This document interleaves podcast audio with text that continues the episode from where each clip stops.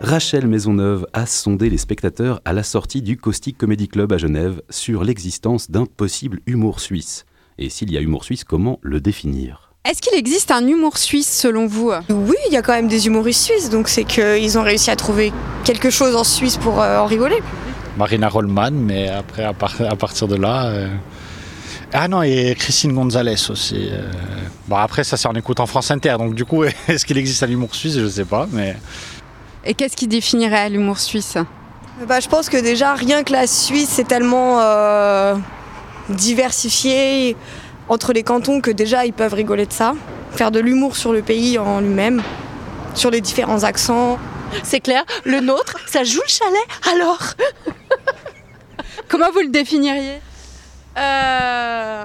Helvétique Je sais pas comment je le définirais. Bah, faut être suisse pour le comprendre. Parce que sinon, nos amis européens euh, se fichent de nous royalement. Les Français se fichent de nous très très fort avec ça. Mais euh, ouais, bah, c'est faut être suisse quoi. Faut comprendre. Faut être je- Non, Genevois, c'est encore autre chose, arrête. Pas pareil. hein. non, Genevois, c'est pas le Ah même. non, non. Je pense qu'à Genève, on est quand même un petit peu beaucoup influencé par la France. Du coup, je pense qu'on a un humour qui est plus proche de celui de la France que, que celui de la Suisse. Non, je, je pourrais pas dire qu'il y a un humour spécifique suisse. Euh, L'humour, c'est un peu comme l'amour, c'est-à-dire que c'est universel. Après, chaque pays s'accusait à des codes différents, mais la base reste la même, c'est de toucher les gens. Et ça, c'est les mêmes codes, c'est universel. Est-ce que selon vous, il existe un humour suisse? Oui, il y en a un, ouais. Euh, un peu intimiste, on va dire. Ils sont pas drôles les six.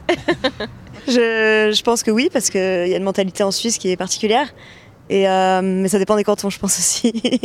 Ça serait quoi l'humour suisse selon vous? Euh, un humour euh, neutre, basé sur l'argent, qui parle beaucoup d'argent et euh, un peu dérisoire. Du coup, euh, ce serait de, de la légère moquerie sur le canton voisin. Voilà. Clairement, il existe un humour suisse et on est vachement drôle.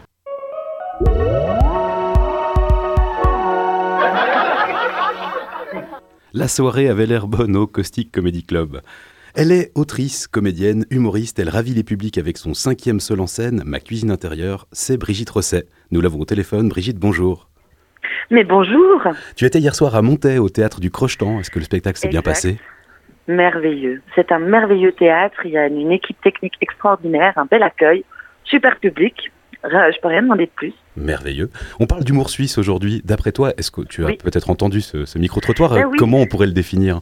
Alors, moi, j'ai- beaucoup aimé le monsieur qui disait euh, l'humour, c'est comme l'amour, c'est universel.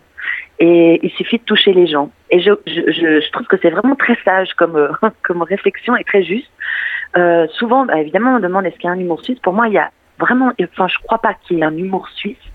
Parce que quand je vois la, la qualité des humoristes qu'on a en Suisse romande déjà, que les Suisses allemands je les connais pas, en disant moins, euh, et c'est vraiment très très très différent. Alors, alors est-ce qu'on parle d'humour entre les gens, ou d'humour au bistrot, d'humour de Monsieur, Madame, tout le monde?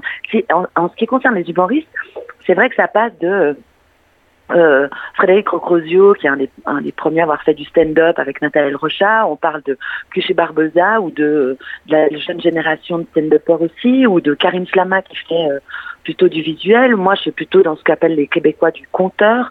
Donc, il y a vraiment cette... Après, dans les thèmes abordés, ben, finalement, on est... euh, à part quand on est vraiment sur l'actualité, comme je dirais les deux Vincent ou Yann Lambiel, je- moi, je dirais pas qu'il y a un humour suisse. Tu es également euh, présidente de l'Union romande de l'humour, qui est née l'année passée, pour défendre Ouais. les intérêts des humoristes. Il y avait un, un grand besoin de, de rassembler les forces? Euh, oui, on, on- on s'en est rendu compte encore plus pendant ce- ce- cette pandémie, mais l'idée vient pas de moi, mais de quelques humoristes romans qui se sont dit ce serait quand même une bonne chose qu'on se parle, qu'on échange, et puis surtout qu'on fasse valoir nos intérêts vis-à-vis des pouvoirs publics, parce que souvent l'hu- l'humour est mis de côté par rapport au subventionnement, en disant c'est pas un truc sérieux ou ça mérite pas d'être soutenu. Souvent les raisons c'est il y a que quelqu'un sur scène euh, avec un micro ou une seule personne, alors que euh, il y a un vrai travail d'écriture dans toute la génération de stand-uppers. Il faut encourager ça. Euh, il y a une manière de dire les choses. Il y a tout autour d'un stand-upper ou d'une stand-uppeuse qui est toute seule sur scène euh, ou d'un humoriste, il y a toute une équipe derrière. Il y a un metteur en scène, il y a soit un coach en écriture, il y a une scénographie, euh, il y a un éclairagiste. Donc ça, il y a toute une micro-société qui, gravitent autour des humoristes. Et c'est important de faire valoir ça comme un art en soi. Parce que jusqu'à il n'y a pas très longtemps, dans les statuts de Pro Helvetia, euh, il était écrit spécifiquement que l'humour n'était pas soutenu. Et, et, ça, et, ça, va absolument pas. Et notre idée, c'est de, euh, enfin notre envie et notre but, c'est aussi de faire valoir l'humour comme étant, faire reconnaître l'humour comme un art à part, à part entière, qui mérite le... le... soutien et le, et le, respect. Donc le Covid, effectivement, a accéléré ça, le problème au niveau des subventions. Est-ce que finalement, le, le but de l'URH, c'est de dire euh, l'humour, c'est sérieux? euh, oui aussi, bien sûr, de dire l'humour c'est sérieux. Euh, et puis surtout, on est nombreux. Il y a, c'est une vraie, c'est une vraie petite micro-société euh, et économique et culturelle. Et, pour nous, c'était important de faire valoir ça et puis surtout de se parler aussi entre nous. Euh, souvent, c'est des gens qui, voilà, on, échange parce qu'on est copains et puis qu'on on se parle, mais c'est de défendre nos intérêts vis-à-vis -vis des subventionneurs et des employeurs potentiels. Brigitte, quand j'ai annoncé hier sur mon compte Insta que tu serais l'une de nos invitées, j'ai reçu beaucoup de messages très élogieux. Il y a d'autres humoristes qui doivent affronter euh, des vagues de haters sur le net. Toi, ton capital sympathie est aussi gigantesque que le nombre d'abonnés de Volodymyr Zelensky sur les réseaux. Comment tu fais? Alors, je ne sais pas si, si on peut comparer ça, mais, mais surtout, euh, moi, je pense que je me suis pas attaquée à des sujets euh, polémiques c'est pas par non envie, mais c'est aussi parce que je j'ai pas les, les, ressorts de ça, je sais pas comment le faire, et puis que donc du coup euh, j'ai peut-être été pour l'instant encore assez épargnée. Et puis j'ai pas beaucoup fait de trucs sur les réseaux sociaux où on a plus de facilité à se faire euh, emmerder. Euh, moi j'ai fait il y a quelques années une petite capsule qui s'appelait Brigitte Show mais pour tester l'objet parce que bah voilà moi je suis pas d'une génération qui est arrivée avec les réseaux sociaux. Je me suis dit je vais essayer je vais voir ce que ça fait de tourner sa petite vidéo puis de la balancer sur internet c'est avec plus ou moins de succès, plus ou moins de trucs bien ou pas bien. Et puis, je me suis pris quand même deux, trois trucs, genre c'est qui cette nulle, euh, voilà, par des gens qui effectivement euh, tombent sur ça et qui n'ont pas envie de le voir. Mais je pense que c'est vraiment une histoire de, de, sujet. Et puis, si on parle de, du, voilà, c'est toujours, c'est tellement dur, je pense, de faire euh, balancer sur les réseaux sociaux. C'est c'est un peu le, revers de la médaille du, bonheur de ces réseaux sociaux qui, qui apportent plein de trucs, mais en même temps, voilà, c'est compliqué. Que... Quand on parle de solidarité avec l'Ukraine, c'est génial. Et puis tout à coup, on peut balancer un truc en disant venez déposer, on a besoin de médicaments, de trucs. Et là, on se dit les réseaux sociaux, c'est quand même merveilleux. Puis des fois, on se dit c'est vraiment vraiment compliqué. C'est vrai que l'endroit de la, de la communication n'est pas toujours le même. Et quand on a un public en face ou un public finalement euh, à, à, distance, est-ce que est-ce que est-ce que tu sens qu'il y a une sorte de conflit de génération entre les humoristes ou du coup entre les publics?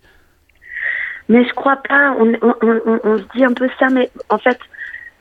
Je, crois, je, crois qu'il y, a les générations suivent et puis forcément celle d'avant elle essaye de faire différemment ou elle veut faire autre chose parce que la société étudie et, évolue et que nous en tant qu'humoristes on reflète la société. Donc forcément oui il y a des différences selon les générations mais elles sont pas conflictuelles elles sont je trouve tout à fait euh, saines en fait et normal qu'on s'intéresse pas aux mêmes choses et qu'on n'aborde pas euh, les réseaux sociaux l'internet ou l'humour de la même manière. Ça me semble presque une, ouais absolument normal, en fait. En, en, en parlant de, de, société qui évolue, tu écris tes spectacles, mais tu détournes aussi des humoristes plus classiques, comme enfin, Molière, spécialiste de, de l'humour, avec euh, ton spectacle bah oui, Les femmes trop savantes. Ouais. Pour d'interrogation. Alors là, on, ouais, là, on avait peur, enfin peur. On s'est dit, on va peut-être se faire, euh, se faire emmerder avec un titre comme ça, et puis euh, en s'attaquant aux, aux, femmes savantes, qui est quand même une des pièces euh, polémiques de, de Jean-Baptiste Poquelin, mais mais euh, mais en fait non. Et puis bah, c'est aussi ça reste du théâtre. Donc les gens qui viennent le voir en fait on peut pas commencer à tracher un truc si on l'a pas vu et si on ne sait pas de quoi on parle. Donc euh, ça reste du c'est du théâtre. Donc les gens viennent le voir. Puis une fois qu'ils l'ont vu ils se rendent compte qu'on n'est pas dans une polémique qu'on est dans, un amour de, Molière et dans une envie de d'en rire et de, de, construire autour un spectacle qui se joue à deux où vous jouez euh, tous les personnages toutes les personnages Ouais, alors on est deux, plus euh, avec Christian Scheidt, plus Olivier Gabu, qui est un, comédien musicien absolument incroyable, et qui invente des instruments, il joue de la percussion sur des fruits, il fait du clavecin sur une machine à écrire, enfin. et puis il fait tous les, il fait, les personnages que, il fait Martine, il fait, bon, et on, se balance, on, se balade, on se partage, excusez-moi, on se partage tous ces personnages avec beaucoup de plaisir et on, on est vraiment dans le, dans le texte de Molière, puis évidemment qu'on qu a aussi un autre point de vue sur, euh, sur ce qu'a voulu nous raconter Molière, qui, qui, reste notre point de vue, parce qu'on ne saura jamais exactement. Euh, je trouve très prétentieux de vouloir dire il a voulu dire ça, et on dit bah oui, bah oui, bah peut-être, bah peut-être pas, peut-être qu'il a voulu dire ça en fait. Voilà. Peut-être, euh, avant, de se, avant de se quitter, une petite question légère. On est le 1er avril. Les poissons d'avril, pour ou contre? Oui, j'en ai vu depuis ce matin, des tellement ridicules. Et là, je devais aller manger à, à- au- euh, quelque part où il y a toujours des filets de perche, généralement à midi. Puis la dame elle me dit, ah, aujourd'hui on n'a pas les filets de perche, on a des filets de saumon, je sais pas ce qu'elle me raconte. Puis je me suis dit, ah, ça c'est un bon gag. Et en fait, c'était pas un gag. Donc voilà. Euh, Très bien. mais, mais alors non, alors j'ai vu passer des trucs, genre de la bière au cannabis qui va remplacer le houblon, un lion, non, un, un puma dans les rues de Cossonay. Enfin, vraiment, si on n'a pas la bonne idée, c'est peut-être pas la peine. c'était très, drôle quand on était enfant. Moi, je me souviens, j'adorais aller à l'école puis coller des poissons d'avril. On faisait ça encore, dans les dos, le dos des profs qui faisaient semblant de pas voir. Mais sinon, si on n'a pas la super idée, passez, passons son tour. C'est quand on, me dit, euh, c'est quoi le prochain spectacle? Je dis, bah, je- bah, sais pas, j'attends d'avoir une idée. Je vais pas faire un spectacle pour faire un spectacle. Il faut avoir envie de raconter quelque chose. Alors, pour le 1er avril, voilà, si on n'est pas inspiré, c'est pas la peine, je crois.